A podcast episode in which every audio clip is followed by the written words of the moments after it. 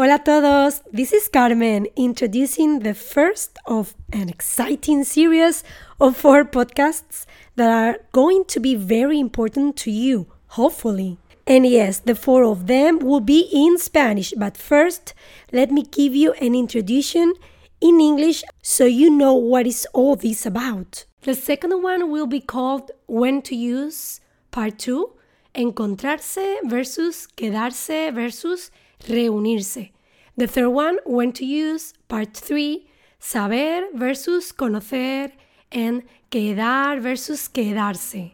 And the fourth one, when to use, part 4, encontrar versus encontrarse, ver versus verse, and reunir versus reunirse.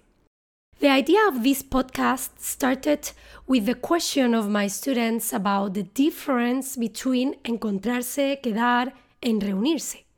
The answer is tricky because I realized everyone has problems choosing verbs when meaning to meet, to meet with, and to meet up.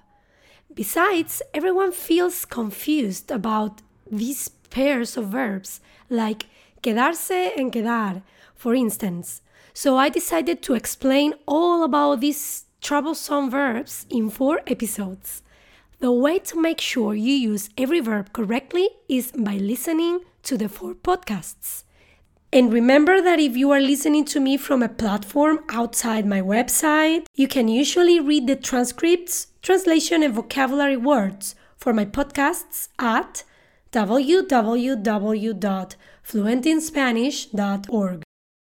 Voy a decirte cuál es mi meta u objetivo con este podcast. Mi meta es que tú no dejes tirado a nadie, ni nadie te deje tirado a ti cuando intentáis quedar en un lugar. Si dices no dejes tirado a alguien, significa you do not stand someone up. Y si dices nadie te deje tirado a ti significa you do not end up being stood up by someone when trying to meet up with people. Esta es mi meta principal. Básicamente, hacer que tu vida no se llene de malentendidos. Son varios los verbos implicados en esta confusión sobre las diferentes formas de decir to meet y de decir to meet up with friends, porque además es que estos verbos tienen varias versiones con varios significados. Voy a dividir todo esto en cuatro podcasts. En este primero hablaré de how to meet, en el segundo de how to meet up with en español y en el tercero y el cuarto hablaré de todos esos pares de verbos conflictivos. Ya sabes de qué hablo seguro. Saber versus conocer, quedar versus quedarse, encontrar versus encontrarse, ver versus verse y reunir versus reunirse. ¿Cómo lo ves? Por tu parte voy a necesitar toda tu concentración yo por mi parte voy a hacer un esfuerzo por explicarme lo mejor posible. Deseame suerte. Conceptos básicos antes de empezar. Por un lado, en inglés, tenemos el concepto de phrasal verb o verbo preposicional. Es una auténtica pesadilla para las personas que estudiamos inglés pues una cosa es to look y otra diferente es to look after, to look for, to look at, etc. En este podcast vamos a hablar de uno de estos casos. To meet. En inglés tenemos to meet with, to meet up y to meet up with. Por otro lado, en español tenemos verbos que al combinarse con pronombres también sufren un cambio semántico o cambio de significado. No es lo mismo encontrar que encontrarse. Cuando estos verbos no llevan pronombres, como en encontrar, hablaremos de un uso no pronominal del verbo o de un verbo no pronominal. Y cuando el mismo verbo si lleva pronombre, como encontrarse, hablaremos de uso pronominal del verbo o de verbo pronominal. Los verbos pronominales siempre necesitan los pronombres me, te, se, nos, os y se. Dentro de los verbos pronominales hay varios tipos. Uno de ellos son los famosos verbos reflexivos, como en ducharse o levantarse, por ejemplo. Otro tipo serían los verbos recíprocos, como en abrazarse. Por si no lo recuerdas o no lo sabes, en los verbos recíprocos el sujeto siempre está formado por dos o más seres que realizan la acción sobre los otros. Cubre muchas veces lo que en inglés es el concepto to each other. Nuria y Patricia se dijeron la verdad. Como Nuria y Patricia told each other the truth.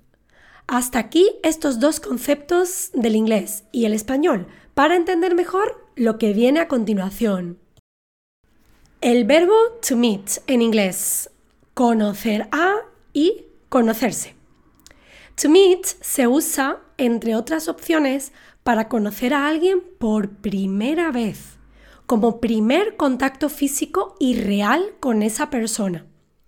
Los usos como verbos preposicionales to meet with, to meet up y to meet up with implican ver a alguien con un acuerdo previo sobre la hora y el lugar. Pues bien, en español, cuando en inglés se usa to meet for the first time, usamos conocer a Conocer a alguien es la primera vez que una persona te presenta a otra persona o tú mismo te presentas a otra persona. En el tercer podcast lo compararemos con saber referido a personas. ¿Qué pasa si hablas por internet con una persona y acordáis un lugar, día y hora para veros por primera vez? Pues aquí también usamos conocer a.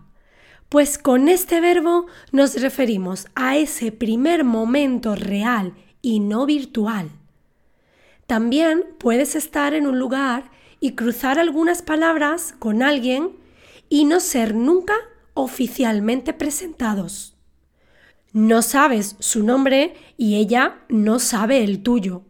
Y también dirías que conociste a una chica muy simpática en ese lugar o que estuviste hablando con una chica muy simpática. Quizás pueda ayudarte a recordar todo esto mejor si piensas en que una de las formas de decir nice to meet you en español es encantado de conocerte. Recuerdo que la tarde en que conocí a Rafael llovió porque tengo la imagen de una conversación mientras la lluvia me mojaba.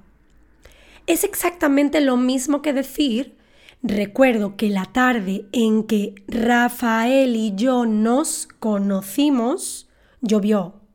En este caso, usamos conocerse. Es un uso recíproco. ¿Tú y yo nos conocimos en la cena de cumpleaños de Ana López? Ana es mi hermana Creo que nos presentaron allí, ¿no? Es lo mismo que decir, te conocí a ti en la cena de cumpleaños de Ana López. Por lo tanto, puedes usar conocer a, verbo no pronominal, y conocerse, verbo pronominal, concretamente verbo recíproco.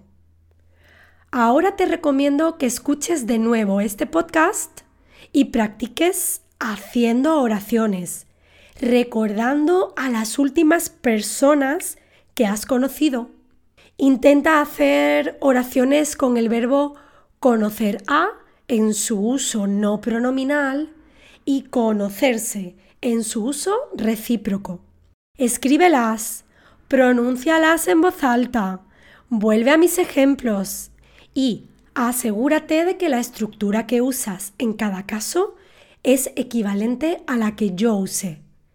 Por último, recuerda que estás haciendo oraciones con un significado que en inglés es to meet, ¿vale?